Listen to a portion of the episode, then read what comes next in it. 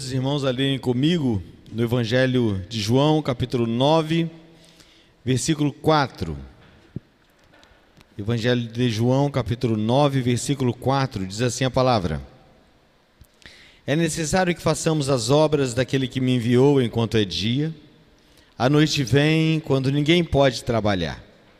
Repetir a leitura. É necessário que façamos as obras daquele que me enviou enquanto é dia.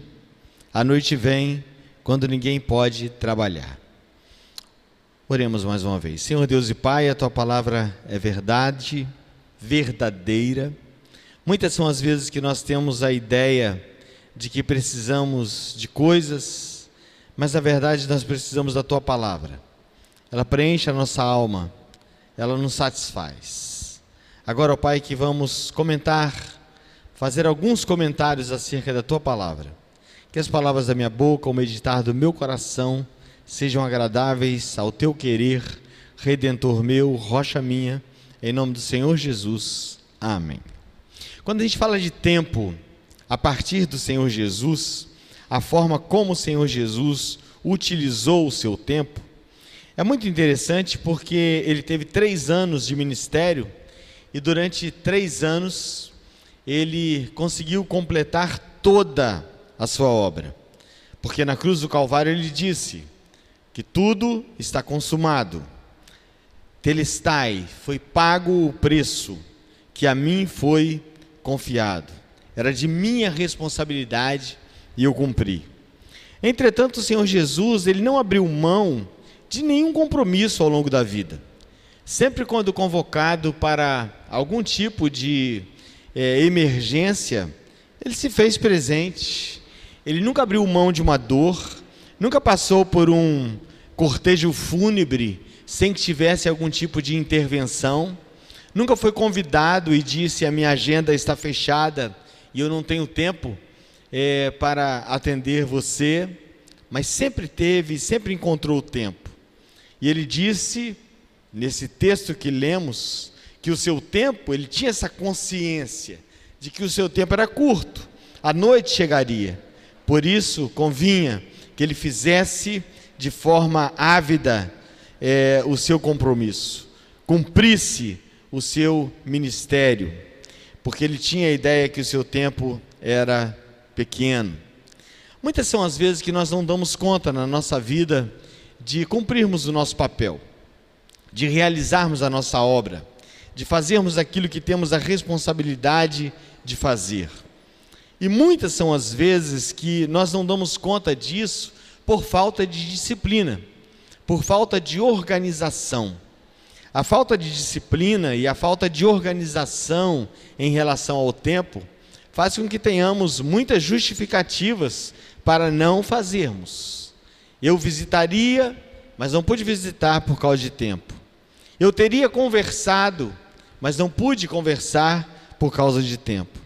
Nesse tempo que estamos vivendo aí de pandemia e de quarentena, a gente tem visto que se tivéssemos um pouco mais de organização a nível de tempo, daríamos conta de fazer um pouco mais do que normalmente temos feito. É claro também que a nossa compreensão humana de tempo ela é muito limitada, ela é muito condicionada, ela é muito encabrestada às nossas limitações. E por isso eu gostaria de trabalhar nessa oportunidade é, algumas questões re, é, relacionadas ao tempo de Deus, primeiramente, para que nós possamos ter uma ideia é, do nosso tempo, de como agir melhor e aproveitar melhor o nosso tempo. Antes disso, eu gostaria de citar um texto que está no livro de Gênesis, capítulo 1, versículo 14, onde Deus disse assim: Haja luminares no firmamento do céu, para separar o dia da noite, sirvam eles de sinais para marcar estações, dias e anos. Então, o nosso dia, a nossa noite, ela existe não por conta de Deus, não por conta do universo, não por conta dos planetas ou do nosso satélite Lua, mas existe porque o Senhor é misericordioso, é maravilhoso, conhece a nossa configuração humana e, sabedor disso, Ele sabe que para nos organizarmos melhor, seria melhor se tivéssemos dia e noite. Mas para que nós possamos dar uma ideia um tanto quanto mais didática, a ideia do tempo, eu gostaria de apresentar algumas classificações. Por exemplo, classificação do tempo de Deus. Existe um tempo que é o tempo de Deus. E a nossa compreensão em relação a tempo, a respeito de Deus e o tempo de Deus, ela é um pouco confusa, ela é um pouco difusa, até porque nós existimos a partir da queda. Então, alguns comportamentos nossos de ansiedade, é, de pressa, é, de querer as coisas o mais rápido possível, isso é, é um comportamento assim muito normal, muito comum nosso. Né? Somos pessoas do imediato, do aqui e do, do agora. E por isso a nossa paciência ela é comprometida porque nós não temos assim a facilidade de compreender o tempo de Deus. E quando eu digo não temos a facilidade de compreender o tempo de Deus, é claro que devemos também justificar a grande complexidade que é o entendimento do tempo de Deus. Se não observem, Salmo 90, do versículo 1 ao 4 diz assim: Antes que os montes nascessem, ou que tu formasses a terra e o mundo, mesmo de eternidade a eternidade, tu és Deus. Tu reduzes o homem à destruição e dizes: Tornai-vos filhos dos homens. Porque mil anos são para os teus olhos como o dia de ontem que passou e como a vigília da noite. Mas uma realidade nós temos que apresentar. Se eu digo e disse que não é tão simples assim, nós assimilarmos o tempo de Deus, mas como crentes no Senhor Jesus, se nós atentássemos para o fato de que todas as coisas estão assim completamente nas mãos do Senhor Deus, e nada foge ao controle absoluto de Deus e ao tempo de Deus, minimamente nós ficaríamos mais tranquilos. Porque a sua ansiedade, a minha ansiedade, não vai mudar absolutamente em nada o tempo de Deus. É como aquele sujeito que chega é, perto do elevador e ele aperta uma vez e já apareceu lá o verdinho, mas ele aperta de novo. Não vai apressar, não vai fazer com que o elevador chegue mais rápido por, pelas quantidades e pelas tentativas dele em chamar o elevador. Existe um tempo determinado para as coisas, como lemos no início desse culto. Aquela pessoa que chega é, para apanhar um, um, tomar um ônibus e o ônibus já passou, sabia do horário e sabe que só daqui a 20 minutos. Não será a quantidade de vezes que olha para o relógio ou a quantidade de vezes que olha para a pista na expectativa de que aquele ônibus venha vai fazer com que o ônibus se apresse. Existe um tempo. E para Deus também existe um tempo. E ainda que eu e você não entendamos o tempo de Deus, minimamente, é preciso que você creia que existe um tempo de Deus. E sendo assim, eu posso ficar sossegado. Não é acomodado, mas sossegado. Observe mais sobre o tempo de Deus. Salmo 102, versículo 27. Porém, tu és o mesmo, os teus anos nunca terão fim. Então, naquele tempo passado que não conseguimos mensurar, antes dos tempos eternos, desde os tempos eternos, o Senhor Deus existiu, Ele estava lá. Nesse tempo de quarentena e todas as dificuldades que temos visto e vivido, Deus está presente. Deus não está ausente, Ele está presente. Ele estava lá no passado, passado que nós nem conhecíamos, nem vivemos, ele já existia. Esse presente que nós estamos existindo e vivendo, ele está completamente, perenemente presente. E se houver futuro, se o amanhã nos pertencer, o Senhor estará lá, porque Ele é de eternidade a eternidade e os seus anos nunca terão fim. Observe outro texto muito interessante, embora não entraremos nele com toda a riqueza dos seus detalhes, mas só para que você compreenda e concorde comigo quanto é difícil compreender o tempo de Deus. Isaías 46, versículo 10. Vou ler pausadamente para que você entenda a, a grandeza da soberania de Deus e do seu olhar em relação ao tempo.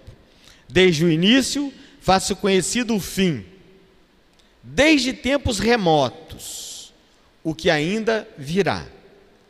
Digo: meu propósito ficará de pé, e farei tudo o que me agrada. Então, no início, ele já te, determina o fim, e ele vai ao fim e cria o início. Que mente presente aqui ou ouvindo em casa pode entender, mensurar isso? Não é possível. Somos materialistas demais, somos pecadores demais para entendermos tal coisa. Lá na carta aos Hebreus, capítulo 1, versículo 1, ele diz a respeito dos últimos dias, havendo Deus falado de muitas maneiras, agora, nos últimos dias, ele nos fala através do Filho. Esses últimos dias começaram a partir lá do, do Senhor Jesus, da volta ao Senhor Jesus, ao Pai, aos céus. Então, quanto tempo existe? 2020 anos né, da história do Senhor Jesus. Então, para o Senhor Deus, esses são últimos dias. Né? Nós entendemos os últimos dias, os últimos dois dias, os últimos três dias, e quando a gente fica meio perdido no tempo, a gente não tem mais a menor noção, né? E os, para o Senhor Deus, esse todo o tempo, todo esse período, são últimos dias. Também existe uma questão do tempo determinado. Observe bem o que o apóstolo Paulo fala em Gálatas 4:4. Mas quando chegou a plenitude do tempo, Deus enviou seu filho nascido de mulher nascido debaixo da lei. Quando eu, eu, leio a história da humanidade, começo a ver certos acontecimentos, por exemplo, o evento de Jesus aqui. É muito interessante que os romanos pensavam que eles dominavam o mundo naquela época. Que as estradas que eles faziam era exatamente para facilitar que as pessoas fossem a Roma e tivessem conhecimento do grande império e do grande monopólio de Roma. Nada disso. O Senhor Jesus definiu cada situação, tanto cultural por parte é, dos gregos, como politicamente e de obra por parte dos romanos, para que aquele tempo, findo, né, a determinação do tempo, a plenitude do tempo, naquele tempo absoluto de Deus, o Senhor Jesus aparecesse, para que o Evangelho chegasse a todas as culturas. Caminhos foram abertos, o mundo começou a ser ampliado a partir daí, e os pregadores do Evangelho, aqueles que foram discípulos de Jesus, aqueles que foram apóstolos do Senhor Jesus, aqueles que foram convertidos no início do primeiro século, da primeira era cristã, eles tiveram facilidades por aqueles caminhos construídos pelos romanos com um objetivo. Mas chegou a plenitude do tempo de Deus, para que o Evangelho chegasse a toda a humanidade. A segunda classificação que eu gostaria de apresentar é a classificação relacionada ao tempo do homem. Se existe um tempo de Deus, então existe um tempo do homem. E como eu li a respeito do Senhor Jesus, eu posso dizer que esse menino Jesus, ele obedeceu, apesar da sua deidade, ele obedeceu todos os elementos todos os princípios biológicos que uma criança, que um ser humano precisa. Lucas, médico, escreve assim, no capítulo 2, versículo 52: E crescia Jesus em sabedoria, em estatura, em graça para com Deus, para com os homens. Houve um tempo de Jesus menino. Houve um tempo que Jesus precisou de Maria, sua mãe. Houve um tempo que podemos imaginar quando ele estava começando a crescer, que José o ensinou determinadas atividades de criança. E é interessante quando a gente diz Jesus aprendendo, porque tem um texto mais profundo ainda que diz que ele aprendeu inclusive obediência. Quantos são aqueles que não encontram em nenhuma faixa etária da vida um tempo de aprendizado? E o Senhor Jesus, o Senhor do universo, Criador do universo, juntamente com o seu Pai, co-criador da humanidade, do homem, do ser humano, ele aprendeu obediência. Observe Jesus adolescente, o Jesus pré-adolescente, com 12 anos de idade. E tendo ele já 12 anos, subiram a Jerusalém segundo o costume do dia da festa. E regressando eles, terminados aqueles dias, ficou o menino Jesus em Jerusalém, e não soube José nem a sua mãe. Pensando, porém, eles que viria da companhia é, pelo caminho, andaram caminho de um dia e procuravam-no entre os parentes e conhecidos. E como não encontrassem, voltaram para Jerusalém em busca dele. Aconteceu que, passados três dias, o acharam no templo, assentado no meio dos doutores, ouvindo-os e interrogando-os. Lucas 2, 42 e 46. E é muito interessante a gente imaginar a preocupação de Maria, a preocupação de José com um pré-adolescente, com um adolescente, com um menino que ainda precisava de maturação, ainda precisava de desenvolvimento na mente humana da sua mãe e na mente humana de José. Mas Jesus ele foi se tornando adulto. Houve essa, esse momento de crescimento do Senhor Jesus. E isso é muito bem é, noticiado por Marcos, capítulo 6, versículo 3, quando ele diz assim: As pessoas olhavam para Jesus e, já como um homem, já como alguém aprendendo a profissão é, de José, disse assim: Não é este o carpinteiro? Ó, não mais um menino, não mais um garoto irresponsável, não mais um menino que não tinha compromisso de colaborar com a família, com a casa, com a família pobre em Nazaré? Não é este o carpinteiro, filho de Maria, irmão de Tiago e de José, e de Judas e de Simão? E não estão aqui conosco suas irmãs? E escandalizavam-se nele. Marcos 6, versículo 3. João 2, versículo 4, num episódio interessante com relação a questão das bodas de Caná da Galiléia, o primeiro milagre realizado por Jesus. O Senhor Jesus dá uma palavra que também não vamos entrar no mérito da questão, quando ele diz à sua mãe: "Mulher, que tenho eu contigo?" É como se agora ele já era um homem e ele precisava assumir a sua posição de homem. E eu trago aqui em nome de Deus, mas em nome também da nossa igreja, em nome do conselho, o despertamento, a grande responsabilidade que você tem enquanto homem enquanto jovem, enquanto adolescente, de assumir a responsabilidade de jovem, de assumir a responsabilidade de homem e de tomar não somente consciência de que agora você, ao ter 18, 19, 20 anos, você pode sair de casa e chegar um pouco mais tarde, mas que também você tem que assumir a responsabilidade de homem com as suas responsabilidades. São muitos os meninos que querem crescer, que querem usufruir dos privilégios da idade, mas não querem assumir os compromissos da idade. E eu chamo atenção aqui para essa questão, para essa classificação, em dois aspectos. Primeiro, o aspecto do tempo. Segundo, o aspecto das relações sociais. É muito importante que isso seja evidenciado, e aqui vão algumas dicas. Por exemplo, você que é pai, pai de criança, pai de pré-adolescente, cuidado para não erotizar a criança. E na nossa mente machista e na configuração machista do homem, muitas vezes essa ideia de erotizar a criança é cuidado para não erotizar as suas meninas, as suas filhas. Eu sou pai de duas filhas e eu me lembro de dizer para minha esposa: cuidado para não comprar é, uma saia ou um vestido muito de moça, mas de criança, um vestido de criança. Quando as meninas começam a brincar com relação aos atores de televisão, aos cantores bonitos, o pai, ele tem aquele cuidado de dizer: minha filha, não é tempo para isso ainda.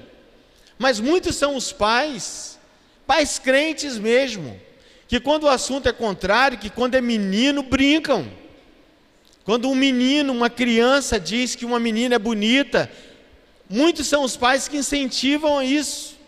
O menino não tem idade para isso ainda. Ele não tem capacidade cognitiva para isso. Ele não está pronto para isso, mas é menino. Então eu posso erotizar esse menino, até porque, de alguma forma, eu posso estar até protegendo, para que ele tenha a ideia de que ele vai gostar de menina. Cuidado, irmãos. Cuidado, porque você pode criar um mal-estar muito grande na mente dessa criança. Cuidado com o celular na mão de criança. Quantos são os pais para não terem aborrecimento com o filho? Empurra o celular na mão deles. Cuidado para não deixar a criança falar em seu lugar ou seguir o direcionamento dela. Esse ponto é interessante porque ele é meio duplo, né? É, cuidado para você não tirar a oportunidade de fala do seu filho. Existem crianças em determinadas relações com os seus pais que elas ficam tão inibidas de falar que vai chegar o momento então delas nunca falarem, serem inibidas. E quando tiver oportunidade ou responsabilidade de apresentar um trabalho na escola, não vão conseguir. Por quê? Porque foram muito bloqueadas. Mas o extremo contrário também acontece muito. Do menino ser mal educado, da criança não ter limite e a voz dela ser a voz da casa. E os pais rirem disso. Nunca será o tempo de ser deselegante ou deseducado. Mas quando você é criança, quando você tem o seu filho criança, não é tempo dele ditar as normas da casa, não é tempo dele dar a diretriz da família. É preciso que você coloque o seu filho no seu lugar. Observe essa informação. Antes dos 20 anos de idade, a área do impulso não está completa no cérebro. Então, se uma criança se envolver, por exemplo, com sexo, ah, ele fica vendo vídeos de sexo, ele fica sendo influenciado por impulsos nesse sentido. O pai fala: Olha que mulher bonita, olha que menina bonita. Não é uma assim que você gostaria de ter, né? Para a menina, para o menino, enfim. Com essas conversas, com essas dependências, o que, que vai acontecer? esse menino vai crescer assim. Ele vai crescer disfuncional. E aí, depois dos 20 anos, só Deus para tirá-lo dessa situação. Algumas de dependências, algumas disfunções que ele tiver né, com essas relações aí parentais, ele pode levar isso para sempre. Crescer é passar pelas etapas da vida com responsabilidade. Deixe criança ser criança. Mas você que é pai, de homem, de meninas, deixa também essas meninas, esses meninos terem responsabilidades. Se forem pais, então deixe que eles assumem a responsabilidade de pais. Você tem idade para ser avô, você tem idade para ser avó. Você não tem mais idade para cuidar de uma criança. Não é ele que é o pai, que ele seja o pai. Não é ela que é a mãe, que ela seja a mãe. Porque nós estamos vivendo uma sociedade disfuncional, porque mães e pais amam tanto os seus filhos, né, que não os protegem da responsabilidade que eles realmente, efetivamente precisam ter. É prova de amor criar os seus filhos, valorizando as etapas, fazendo com que eles tenham entendimento dessas etapas. Observe que o nosso Deus conhece a sua estrutura, conhece a minha estrutura conhece a estrutura dos nossos filhos. Salmo 103, Salmo 103, versículo 14, versículo 15 diz assim: Pois ele conhece a nossa estrutura, lembra-se de como somos pó. Quanto ao homem, os seus dias são como a erva, como a flor do campo, assim floresce. Existe a classificação do tempo que eu gostaria de, de, de somente citar, né? que é do contexto social, mas eu vou adiantar um pouco a nossa fala nessa oportunidade e falar sobre o tempo do outro. E seria nesse momento agora o último período, né, da nossa fala. O tempo do outro. Por quê? Eu gostaria de falar sobre o tempo do outro. Porque muitas vezes quando você não tem assim a identificação do tempo do outro, você vai sempre querer fazer com que o seu tempo seja o do outro. Se o outro está bem, se o outro está bem sucedido, e você calcula mais ou menos a sua idade. Presbítero Gilberto regula idade comigo. Mas ele está bem financeiramente, ele já está aposentado, ele já está numa situação privilegiada, e eu ainda não. Só que ele tem a história de vida dele. Independente de, às vezes, nós termos errado e feito algumas escolhas inadequadas no passado, não dá para sofrer nesse tempo que você está vivendo por isso. É preciso que você busque adequações para a sua vida, é preciso que você ressignifique a sua vida para que você viva de forma legal.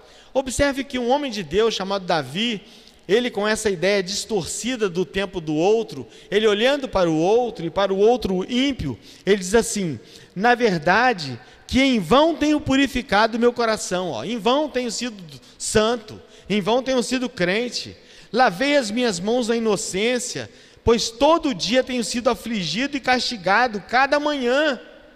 Ele olhando para si, olhando para o seu tempo, comparando com o outro, vamos ver agora, ele viu que ele era injustiçado, frustrado, perturbado, até que tomou consciência de que o seu tempo era um e o tempo do outro era outro. Até que entrei no santuário de Deus, então entendi o fim deles. Mas para mim, bom é aproximar-me de Deus. Pus a minha confiança no Senhor para anunciar todas as tuas obras. Eu gostaria de dizer para você na conclusão dessa fala, que o Evangelho é a arte do novo. Às vezes a gente se machuca muito, se fere muito com o que a gente viveu, se fere muito com o que a gente deixou de fazer, se fere muito com o que a gente fez de errado, mas o Evangelho é a oportunidade. Jesus, quando encontrava as pessoas, ele tratava a questão e dizia assim: vai, e não viva mais dessa forma não faças mais do mesmo jeito. E essa é uma oportunidade sine qua non, é uma oportunidade singular para você repensar a sua vida, do que você tem feito com o seu tempo. E o melhor que você pode fazer nesse momento de reflexão em relação ao seu tempo é falar com Deus, Senhor, o tempo da minha vida é hoje.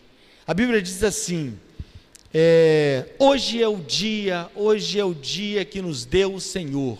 Alegremos-nos e regozijemos-nos nele. Não há nenhuma garantia de daqui a três dias, dois dias, amanhã. Mas hoje é o seu dia, aqui e agora. Então aproveite para falar com o Senhor.